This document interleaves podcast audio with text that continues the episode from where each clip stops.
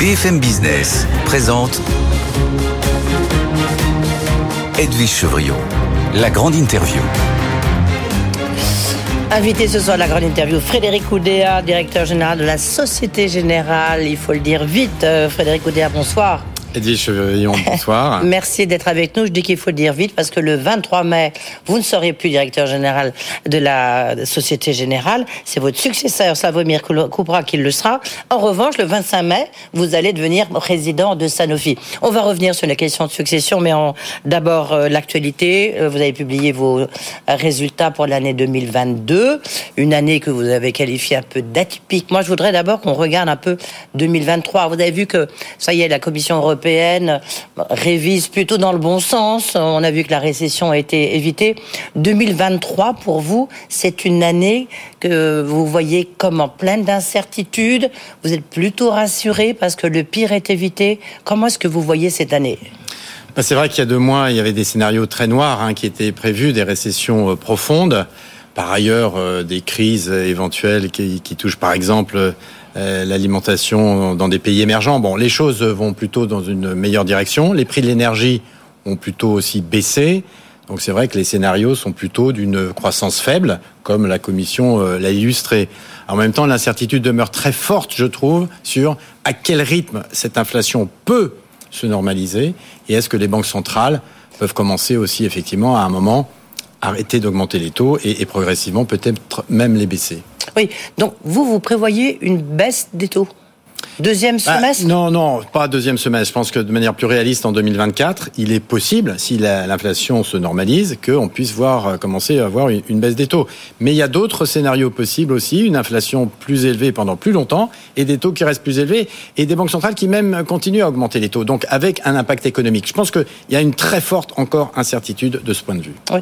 Le, mais parce qu'en même temps, la, hausse des taux, on peut dire que heureusement, enfin, c'est du pain béni pour les banques. Enfin, vous avez des, euh, vous avez des placements qui rapporte. D'accord, l'argent coûte plus cher, mais quand même, vous avez vécu avec des taux négatifs. C'était pour les banques, c'était vraiment, vous avez mangé votre pain noir. Euh, là, on le voit du reste dans vos comptes.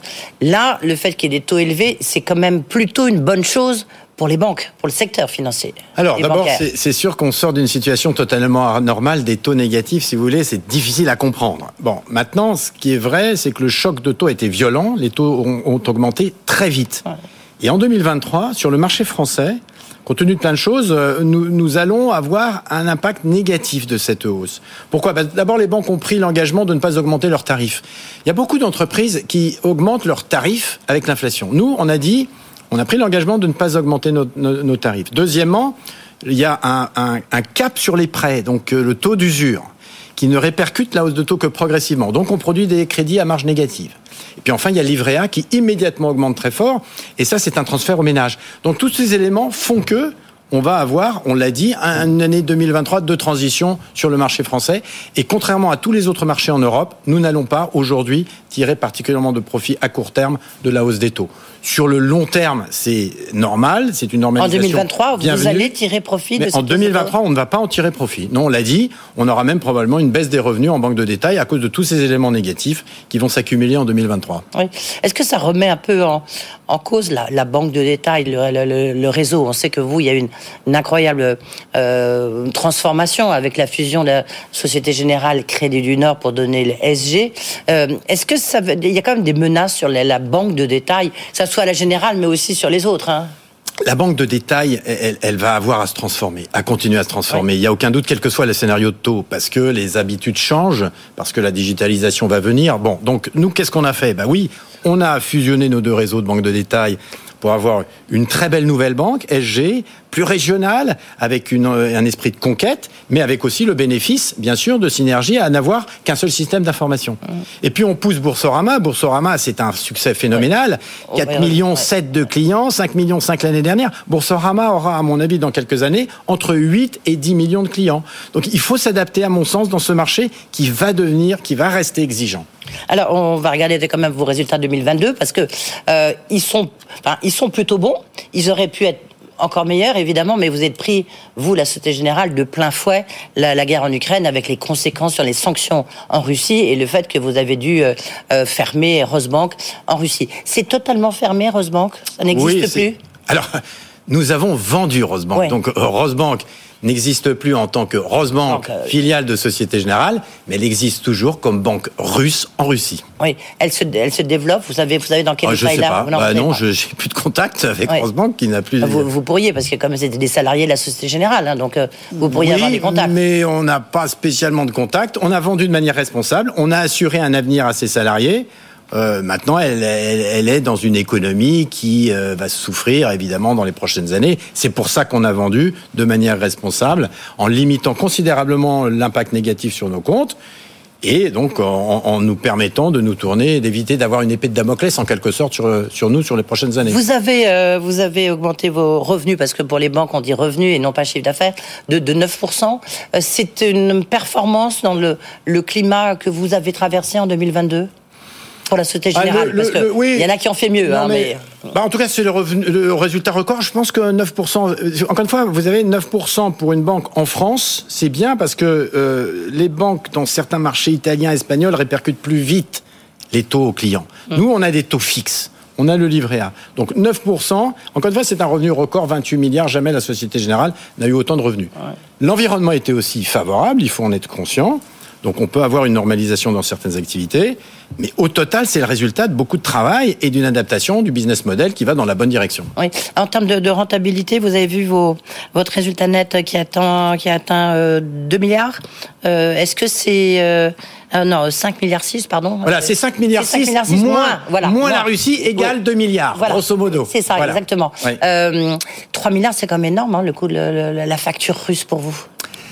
C'est pas énorme parce que ce qu'on regarde beaucoup, c'est le capital. Et ça, c'est un peu compliqué, c'est un peu technique, mais on, on s'est débarrassé, si vous voulez, d'actifs à risque. Donc en fait, ce, que- ce qui compte, c'est l'impact sur notre ratio de court tier 1 qui était limité à 20 points de base. Ouais. Très modéré. Donc vous êtes en train de nous dire que finalement, c'était plutôt une, c'était plutôt une bonne chose pour vous?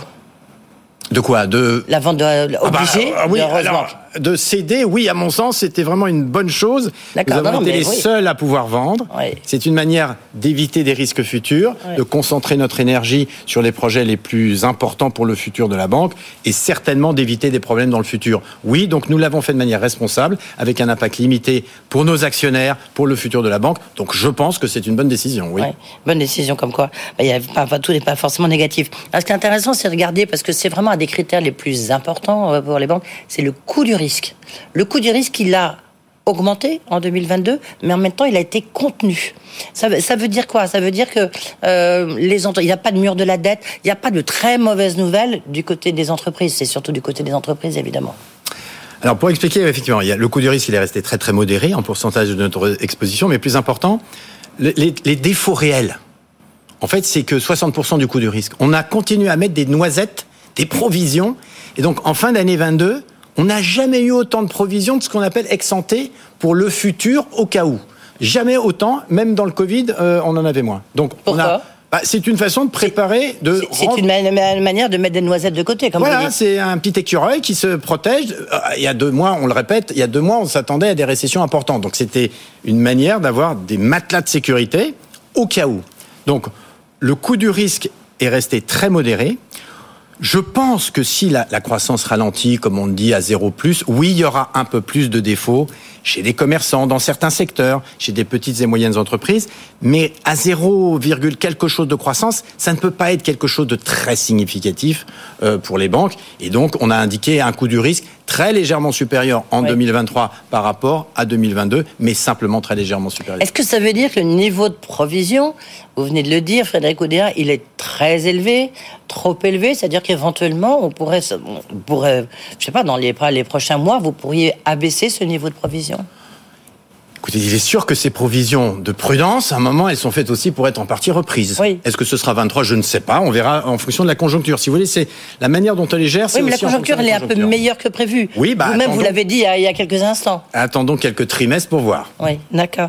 Euh, donc ça, c'est un point important. Alors, euh, le, on s'attend quand même, enfin les marchés, parce que l'accueil de vos, de vos résultats bah, vous ont plutôt plombé en bourse qu'autre chose. Euh, tout le monde s'attend à ce qu'il y ait des, des, hum, des plans d'économie.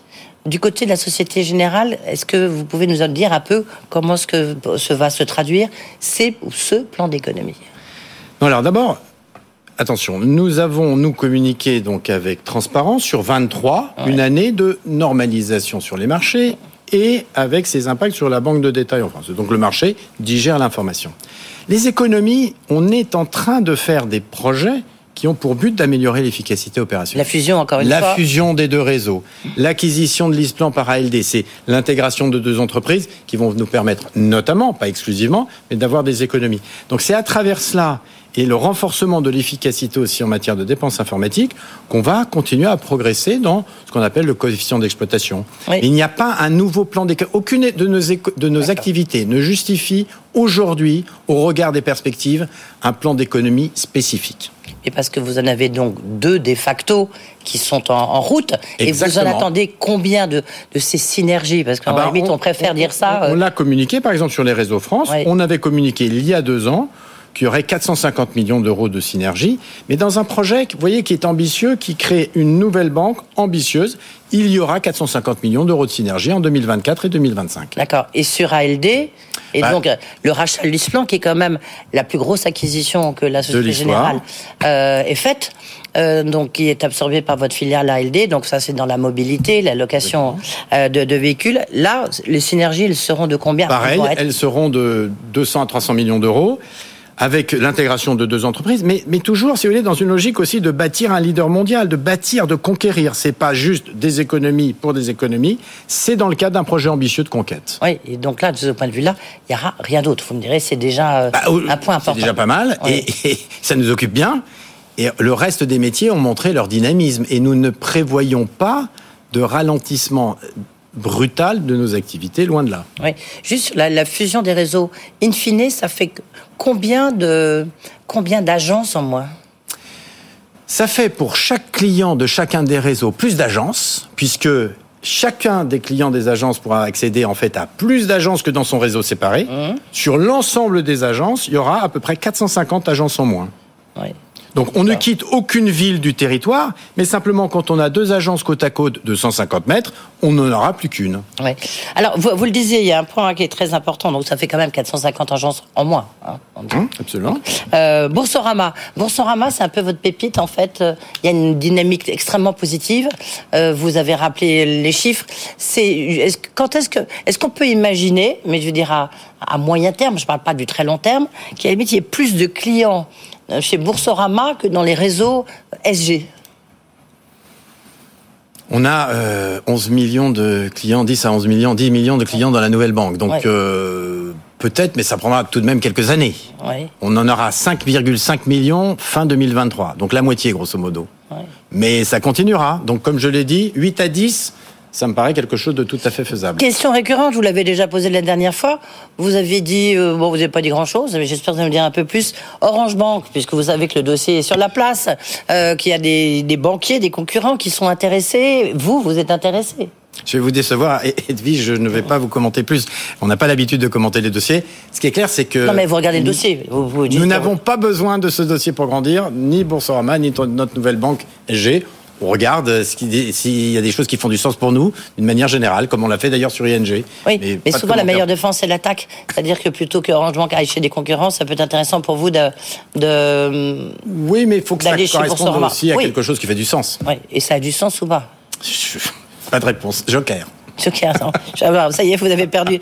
Vous n'avez plus le droit à un joker. Donc la question suivante, Mon Dieu. euh, c'est euh, quand la cotation de Boursorama? Parce que là, on a envie de dire, ça explose, ça grandit, donc allez-y. Ben, pourquoi euh, Deuxième joker. Non, ça vous n'avez pas le choix droit. Un joker. Ça, un c'est- joker. C'est le choix de Slavomir. Je pars Ouais. trois mois. Ouais. Euh, non mais un des Non, mais enjeux. ça aurait un non, mais sens. alors un un sens. des enjeux. Sérieusement. Un des enjeux pour Slavomir sera évidemment de refléter toute la valeur de cet actif Ouais. qui suscite de plus, en- de plus en plus d'intérêt de nos actionnaires. Et encore une fois, Boursorama va faire la différence sur le marché français. Oui. Il y a une grande question. Je posais la question à Philippe Brassat, qui est le patron du Crédit Agricole et aussi président de la Fédération bancaire française, du reste. Euh, il disait. Ce qui est très important aujourd'hui pour nous, banquiers, c'est la transition écologique et le rôle qu'on a, nous, en tant que financiers, parce que c'est vous qui financez les entreprises. Euh, vous y consacrez combien, la Société Générale? D'abord, c'est vrai que c'est- avec la transformation digitale, c'est l'enjeu numéro un des prochaines années, des 10-15 prochaines années. J'y passe de plus en plus de temps. C'est inscrit dans la stratégie de tous nos métiers. Alors, pour vous donner un chiffre, nous avons prévu entre 2022 et 2025, donc le très court terme, de consacrer 300 milliards de financement au financement durable. 100 milliards sur notre bilan, 200 milliards à travers des émissions de dette dans lesquelles on aura un rôle senior. Donc ce sont des chiffres considérables. 300 milliards. 300 milliards. Non mais il y a un besoin d'investissement. Et d'ailleurs, c'est un de mes sujets de préoccupation.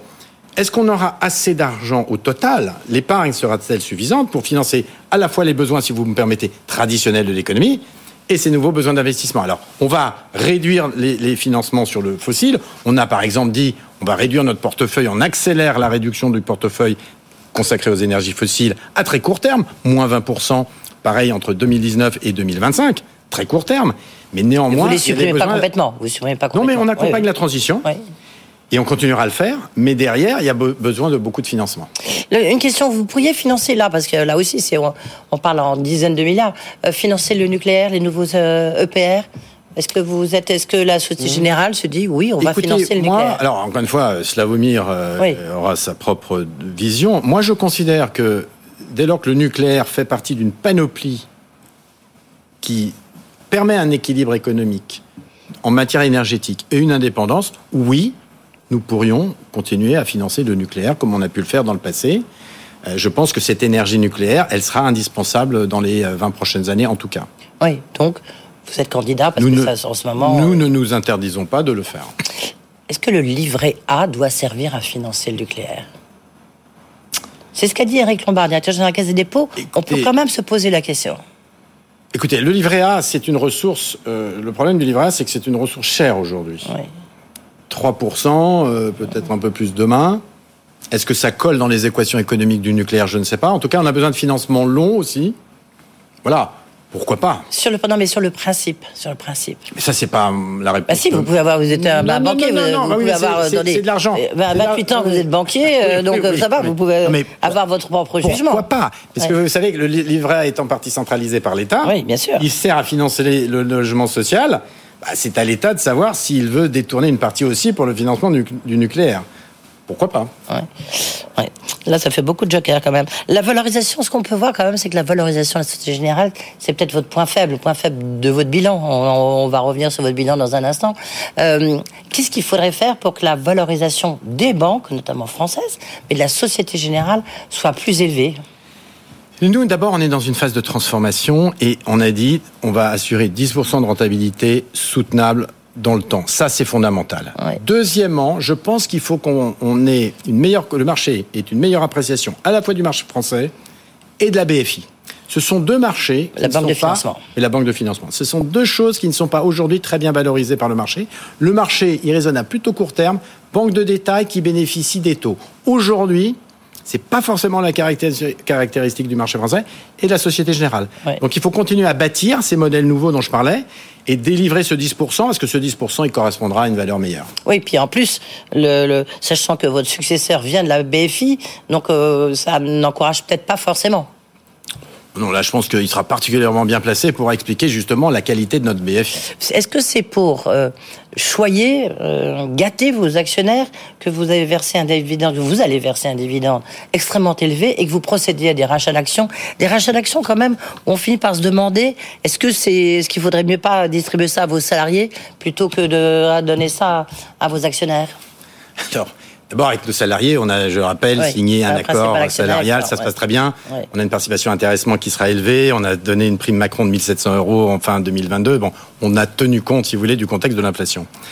Là, il y a une masse qui est distribuée aux actionnaires, qui est finalement 90% du résultat net, non, c'est oui, ça oui, oui, oui, Bah, mais C'est attendez, énorme. oui, mais attendez, non, non, non, non, non, mais il faut Ah, pas raisonner, mais il ah, faut pas raisonner comme ça. bêtement, vous Mais il faut pas raisonner comme ça. Faut regarder plutôt le résultat sous-jacent. Notre résultat sous-jacent, c'est 5 milliards 6. Hum. Je reviens au fait que la, la, la- la cession de la, la Russie a eu très peu d'impact sur le capital. Donc nous avons les moyens de rémunérer normalement nos actionnaires. Et notre politique, c'est 50% du résultat à nos actionnaires et 50% qui restent dans la banque. Sur ces 50%, pourquoi on pense que c'est intéressant d'avoir un dividende qui est versé en cash, en numéraire aux actionnaires, et du rachat d'actions?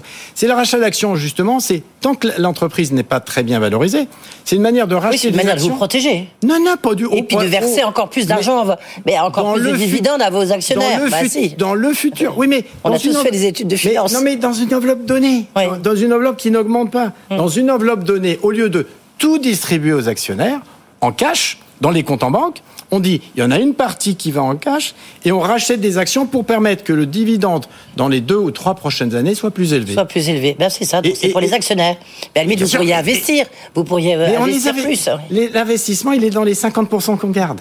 Et dans tous les frais, les frais, tous les frais d'investissement, les dépenses d'investissement sont déjà déduites du dividende et du résultat net. Donc on a une politique qui me paraît extrêmement équilibrée entre, entre toutes les parties prenantes. Oui, c'est une manière quand même de choyer vos actionnaires parce que la valorisation de la Société Générale n'est pas suffisante et donc ça vous, vous, devenez une proie. Enfin, vous êtes depuis longtemps du reste. Bah, D'abord, il s'est rien passé depuis 15 ans. Hein, donc euh, bon, mm. ce discours-là, euh, il y a beaucoup de gens qui peuvent encore le tenir sans qu'il se passe. C'est beaucoup plus compliqué que ça.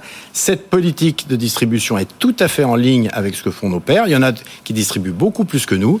Et il est normal de rémunérer nos actionnaires. Est-ce que vous attendez à une consolidation dans le secteur, justement, secteur bancaire, au niveau européen notamment?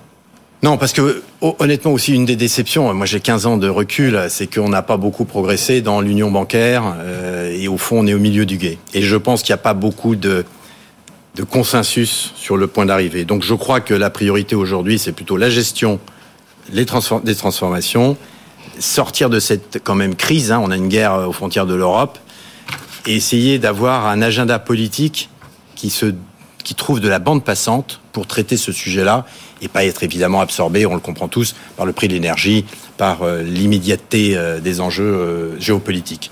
Donc peut-être que ce sera la nouvelle commission qui y réfléchira. Ça prendra beaucoup de temps, si tant est que ça arrive un jour. D'accord. 15 ans, Société Générale, va à la tête de la Société Générale, 28 ans au total. On s'en souvient, êtes arrivé dans un contexte très particulier, au lendemain de l'affaire Kerviel. C'est quoi le bilan de Frédéric Oudéa? Il est temps de le tirer. Non, il est non justement, il n'est pas temps de le tirer parce que je suis encore, toute Il vous reste encore euh, oui 5 bah mois. vous avez raison. Je suis au, mois. encore 3 3 mois, 3 mois, 3 mois au fourneau, euh, très actif. À 23 mai, oui. Vous ouais, 3 mois, 3 mois, très au fourneau. On voit que vous avez compté quand même, oui. Non, et le bilan d'un bilan d'un dirigeant, de toute façon, il faut prendre un peu de recul pour parce que mais quand même, vous êtes avec nous Non, la, solidité défensive. Non, mais écoutez, en tout cas, ce que je peux vous dire, c'est le bilan de la banque est extraordinairement solide. Euh, capital, niveau de provisionnement, qualité du portefeuille de crédit. Les revenus ont atteint un niveau historiquement élevé et je pense que nous sommes en train de déployer des business models très porteurs pour le futur. Puis troisièmement, il y a une, je crois, une culture tournée vers le client, une belle culture et à la fin des fins, c'est le plus important. Moi, je retiens surtout l'aventure humaine de 15 ans avec mes équipes. On a eu des hauts et des bas, des crises, ça a été incroyable. Est-ce que vous considérez que vous avez sauvé la Société Générale je ne sais pas très bien. Vous et vos équipes. Je ne sais pas très bien ce que ça veut dire bah, sauver. On est passé par des moments de tension extrême.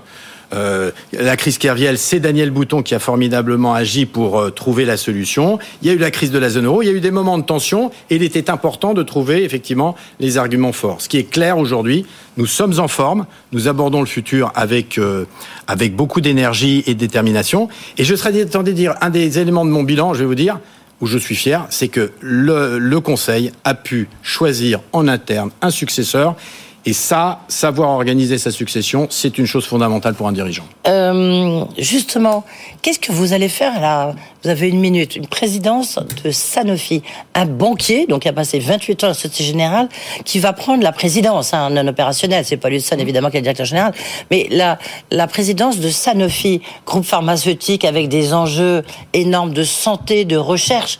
J'ai envie de dire, qu'est-ce que vous y connaissez, Frédéric Oudéa? Alors, en dehors du fait que tout petit, j'étais dans le laboratoire de mon père en train de peser des gros rats, dans de ce retour aux sources familiales, mais plus sérieusement, non, il y a des similitudes entre la banque et, la pharmacie, des enjeux d'innovation qui se font parfois dans des petites entreprises très bien valorisées. Donc l'enjeu d'innovation est un sujet assez comparable. La digitalisation, euh, les enjeux de données, c'est fondamental pour les essais cliniques, pour changer la donne. Euh, les transformations euh, aussi des plateformes industrielles. Donc, euh, il y a des enjeux, si vous voulez, qui, des enjeux d'impact sur les sociétés, de réputation. Donc, il y a des éléments de ressemblance et si vous voulez, je pense qu'on va former un très bon duo avec Paul. Justement, Paul, c'est un spécialiste de la pharma. Moi, je vais essayer de, de l'aider à... Vous, les acquisitions, en fait. et les acquisitions aussi, bien sûr, parce que, je répète, c'est un monde qui fait des acquisitions très valorisées. Voilà, donc j'aurai euh, ma connaissance des marchés financiers, euh, de l'acquisition. Merci beaucoup Frédéric Oudéa d'être venu ici. Quand même tirer votre bilan et puis expliquer un peu comment se porte la Société Générale que vous avez donc dirigée pendant 15 ans. On se retrouvera ben, soit peut-être pour les trimestriels, soit en tant que président de Sanofi. Merci beaucoup. Dans un instant, évidemment, c'est Frédéric Simotel et François Sorel qui sont là pour Tech Co. Vous pouvez réécouter l'interview de Frédéric Oudéa en replay ou sur le podcast de BFM Business. Et nous, bien sûr, on se retrouve euh, demain avec Thomas Reynaud, le patron d'Iliade et de Free. Il y a beaucoup de questions. On dira peut-être un mot d'M6 aussi. À demain. Bonne soirée.